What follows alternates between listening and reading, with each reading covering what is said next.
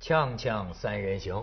今天可以说明我们锵锵三人行的男嘉宾并不总是那么难看的，嗯 也有这帅哥，哎，曾航先生真啊，好欢迎你。哎呃你也很帅啊。我哎呦，谢 谢，能从这个他嘴里听到我帅，我高兴啊。你是算是八零吗？八零后。八零后，对，八零零后啊，青大年叔也帅青年哎才俊，现在青年才俊，而且有些事情，所以这不是过去有人讲嘛，就说在以前的几千年，一个社会里啊，好像总得相信老人，因为那个时候的生活方式呢，老人总有经验，老人那么年轻人碰到问题向老人请教，可是到现在真的是就是几千年未有之变局，因为新的这种资讯科技的发展呢、导致呢。年轻人是老人的老师，是对吧？因为你比如说移动互联网，啊，那反过来上了岁数的人就得问年轻人这玩意儿怎么用。嗯 所以今天呢，我觉得曾航他也是啊，这个我觉得这个叫什么“洞烛先机”啊，嗯呃，他原来是前二十一世纪经济经济报道报道的的记者财经记者，是对对对吧？但是人家现在呢是一个。这叫什么数码控啊，还是叫什么移动互联网研究的专家？嗯而且呢，就是出也出了专著去研究啊。嗯你所以你告诉我一些我所不了解的，比方说这个日本，嗯，你 看日本好奇怪，嗯日本的移动互联网啊，我过去都觉得啊，它有点这个什么自我封闭，对对因为过去对嗯我们在香港。我特喜欢去买那个手机，是就买那个功能手机啊。日本好多很样子非常漂亮的手对机对对，可就是咱们没法用。您这个说的非常对。对啊，因为日本人形容自己，他们患上了一个叫加拉帕戈斯综合症。啊，加拉帕戈斯是什么意思呢？是就以前达尔文去看对象龟的那个岛，是那个岛上有很多的物种啊，出了这个岛啊，它就会死掉，是是吧？所以说您说的这个日本的手机啊，非常典型啊，它只在日本可以看到，啊，就出了日本之后啊，其他地方啊很难去适应，水土不服。所以你现在去看呢、日本牌子这个手机，夏普也好，NEC 也好，对吧？在其他的国家很难去卖得动，对而且日本人长期以来是不用外国牌子的手机的，是对哎诺基亚的这个日本分公司都关掉了，对吧？是像这个三星也好啊，摩托罗拉也好啊，多年来包括苹果，多年来在日本是卖的不好的。他呀，这个 追追踪这个苹果的这个商业轨迹嗯啊，追踪了好几我知道年，这是两年前对嗯好几年。所以我就想问你，像咱们现在都用这个 iPhone 啊，用是什么是？这东西在日本怎么样？现在开始也多人用。现在很多人在用啊，对，嗯因为曾经呃日本人对苹果的手机还是不太感冒的，对吧？嗯，因为苹果的手机当时功能不太多，日本的手机呢它什么都有，它又有这个手机电视，又有这个手机钱包的功能，而苹果的手机呢比较单一。但是就几年前那个软银的孙正义，他把这个苹果的手机引入到了日本去，啊，后来就日本人就是铺天盖地的去买，所以去他排就队啊。嗯给给我们一个一个启示啊，他就说这个实际上日本的移动互联网的这种繁荣程度啊，嗯，等于展现在我们今天人面前啊，是我们的未来社会。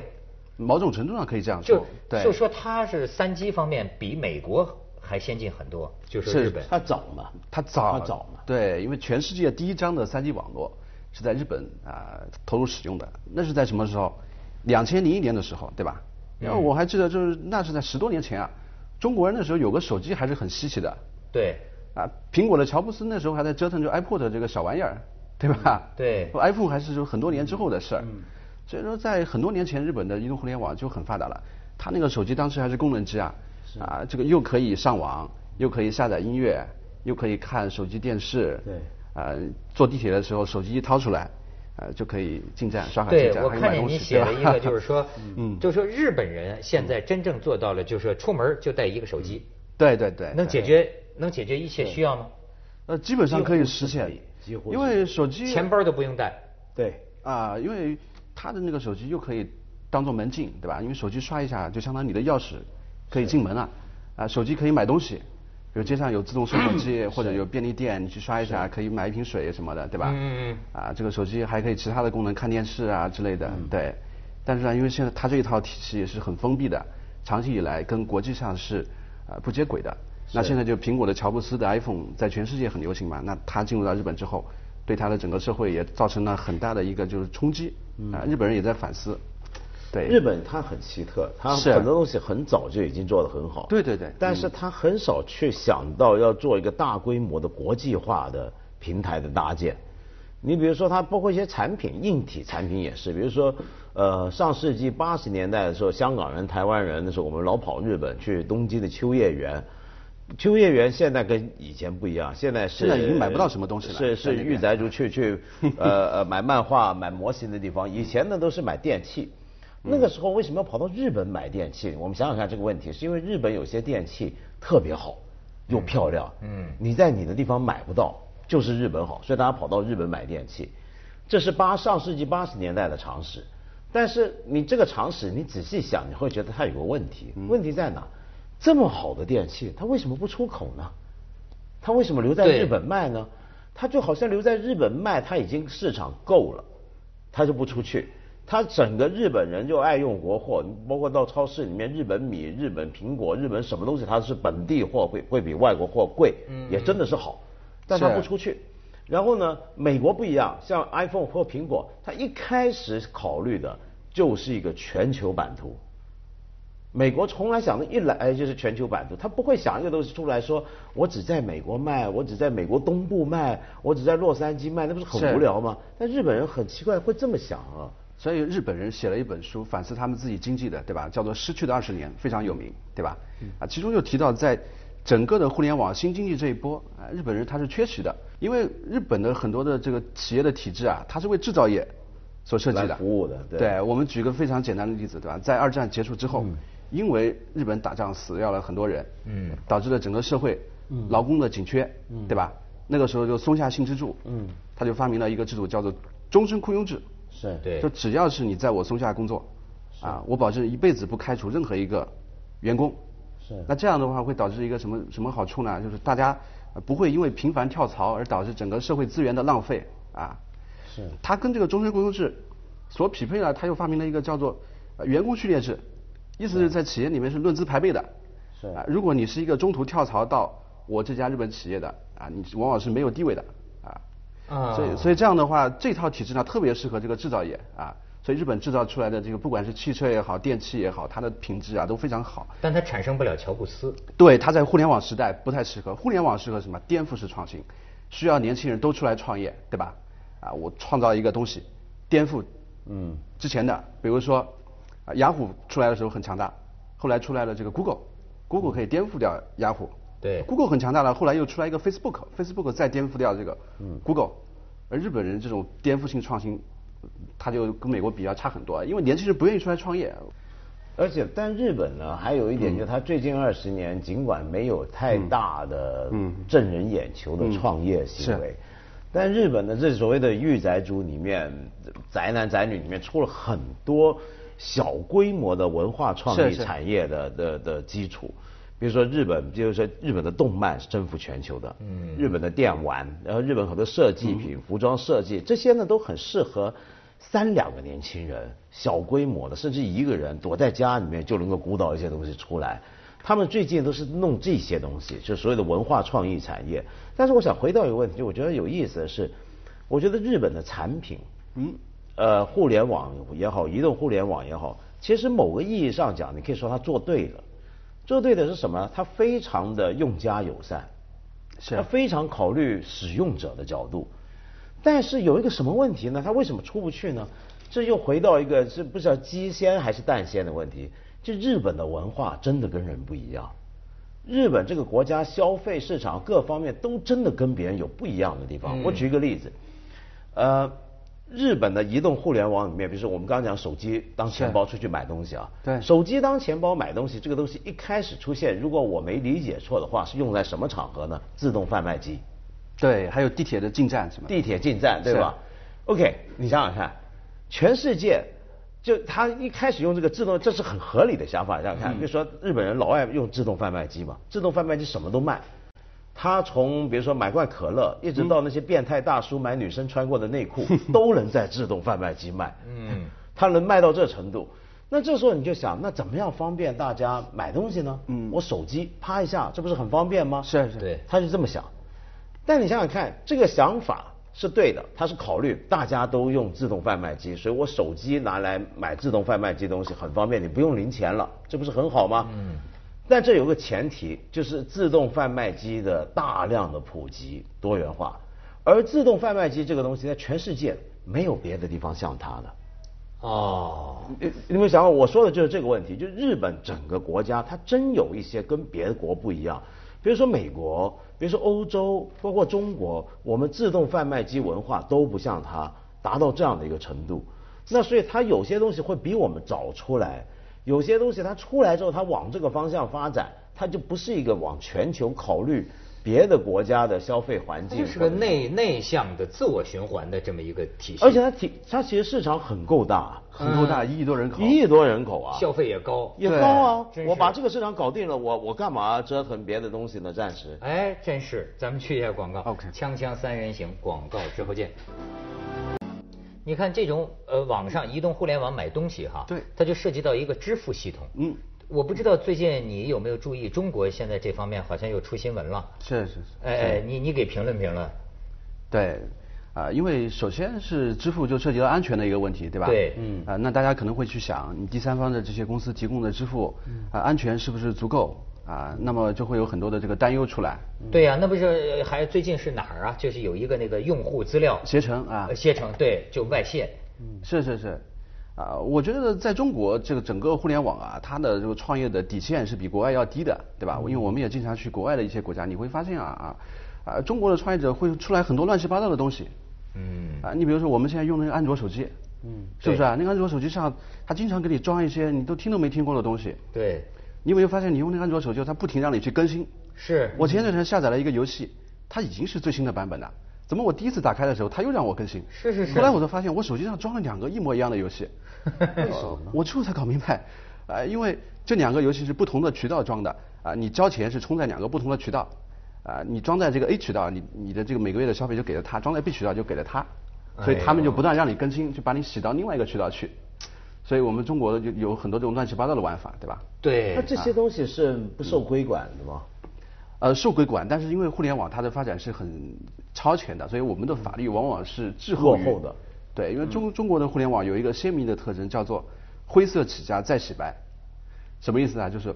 我起家的时候啊，比如说我做那个盗版，我做山寨，我卖假货，是吧？啊，或者做一些色情擦边球的东西，等我做大了之后，我再慢慢的洗白。比如说那个很多做电子商务的网站，对吧？到现在他还在卖假货，你嗯嗯啊不卖假货没人去上啊。还有一些视频网站，对吧？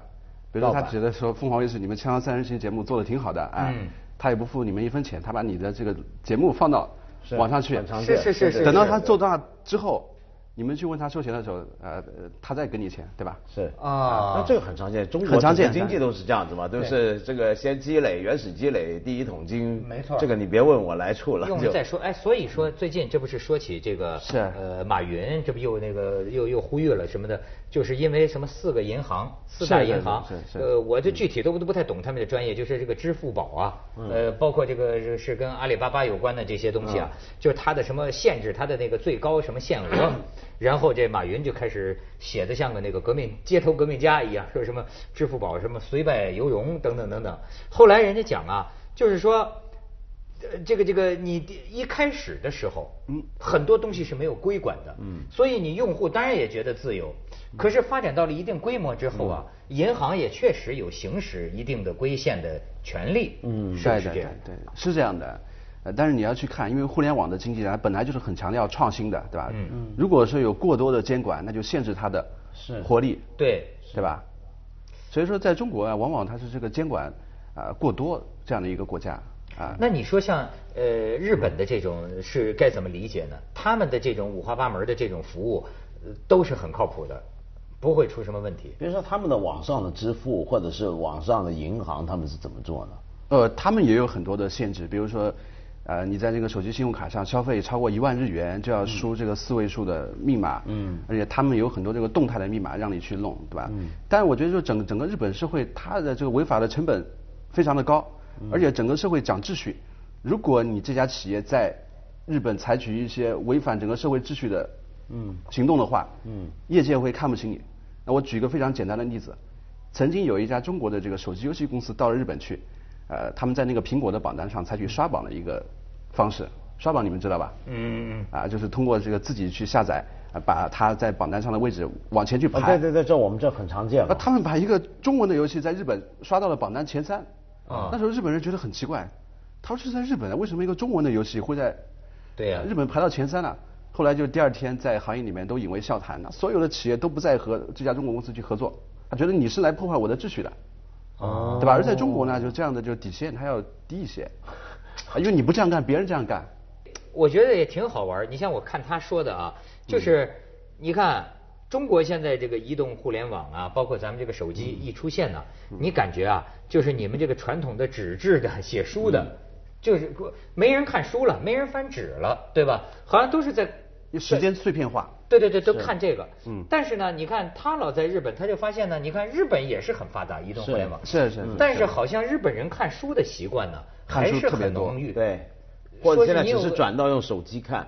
对，呃，他们那个纸质书也蛮发达的，因为我们到东京很多的这个闹市区啊，它的书店还是开在那边。我们中国的书店都关门了，对吧？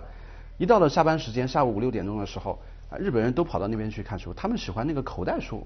这么小的一点书文放在库这个本兜的里面书的。当然，那个手机上的阅读啊也很发达，因为就像刚才文涛讲的，啊，日本人他他的人口密度比较高，不像美国，你可以开着私家车去上班，对吧？对。我们在那个早上九点多钟上班高峰的时候，呃，在东京那个市区去转，发现街上一点都不堵车，嗯路上的车并没有那么多。嗯，我当时觉得很奇怪，我说这因为他们人依赖公共交通我说人都干嘛去啊？你走到那个地下去看一下，啊，完全像一个这个小的王国一样的，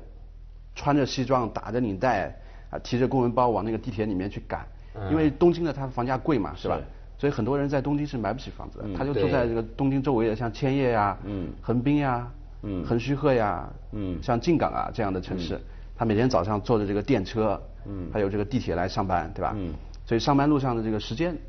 很长，所以你可以想象，就是你是在上海上班的人，你平时住在杭州的，每天早上从杭州坐着城际铁车、铁路啊、去这个嗯上海嗯呃上海去上班啊，那路上很无聊，干嘛呢？就用这个移动互联网啊，不管是玩游戏还嗯是看哎他书们、怎么那听么音乐喜，欢玩游戏呢？日本人。呃，有好像很多人原人因。都玩游戏第一个是他的生活压现在力，全世界都生活玩压力大，是，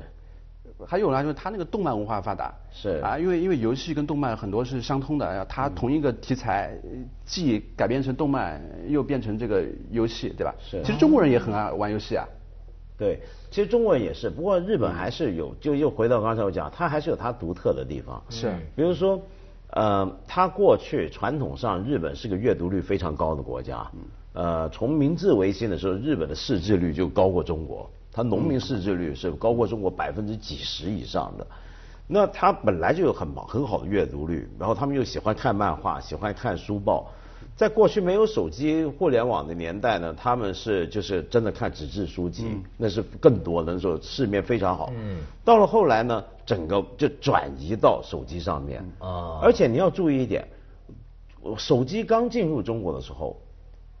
我们在用手机干嘛呢？我们主要是用来通电话。对，对，嗯而日本很早的就转移到了就是文字讯息或者图像讯息，啊就是不是用来说话的。他们很早就已经不再用手机来交谈，直接声音的交谈。我觉得这个也跟电车文化是有关的。为什么呢？因为你去日本的话，你注意到一个特点，日本人从来不在公交、地铁、电车说电话，不允许打电话的，他在日不礼貌，不礼貌啊，打搅不礼貌，打搅别人，你骚扰别人，我们不管嘛，对不对？我们恨不得在飞机上都还继续说着电话。在头等舱说的更大 声。对，那他们呢？不是，他们是觉得在地铁里面你说电话打搅别人，那你有了手机，你要跟人说话，你还不能说，那你怎么办？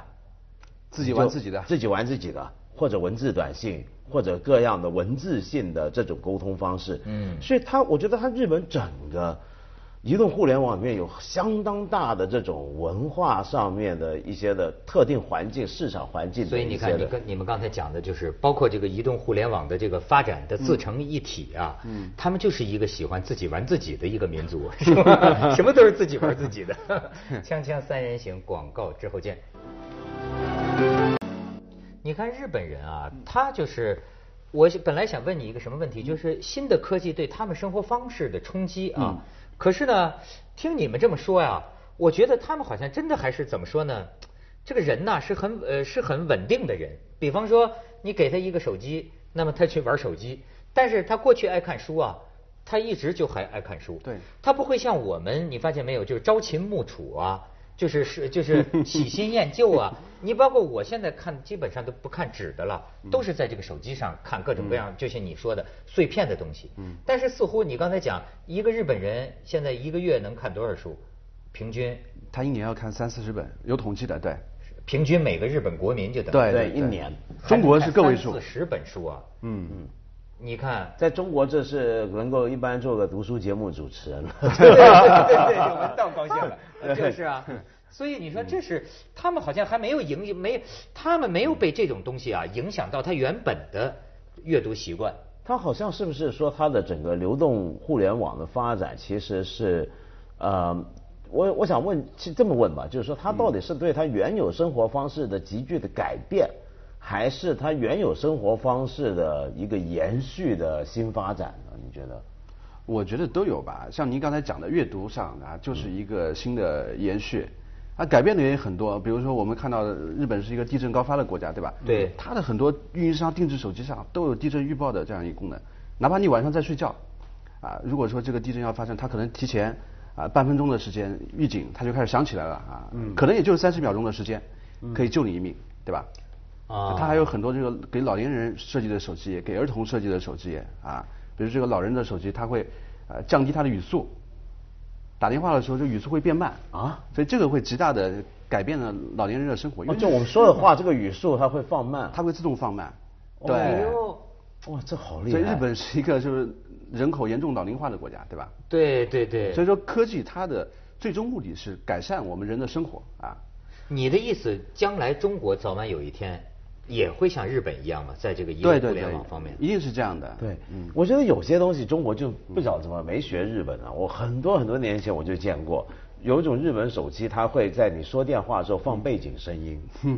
然后呢，就打电话回去，他给老婆，老婆你 看客人应酬 呢，你看背后你看谁老王在那喊呢，播一段背景声音。对那对其实全是编的，是手机里面存的。 中国应该也很行啊，这 个。所以，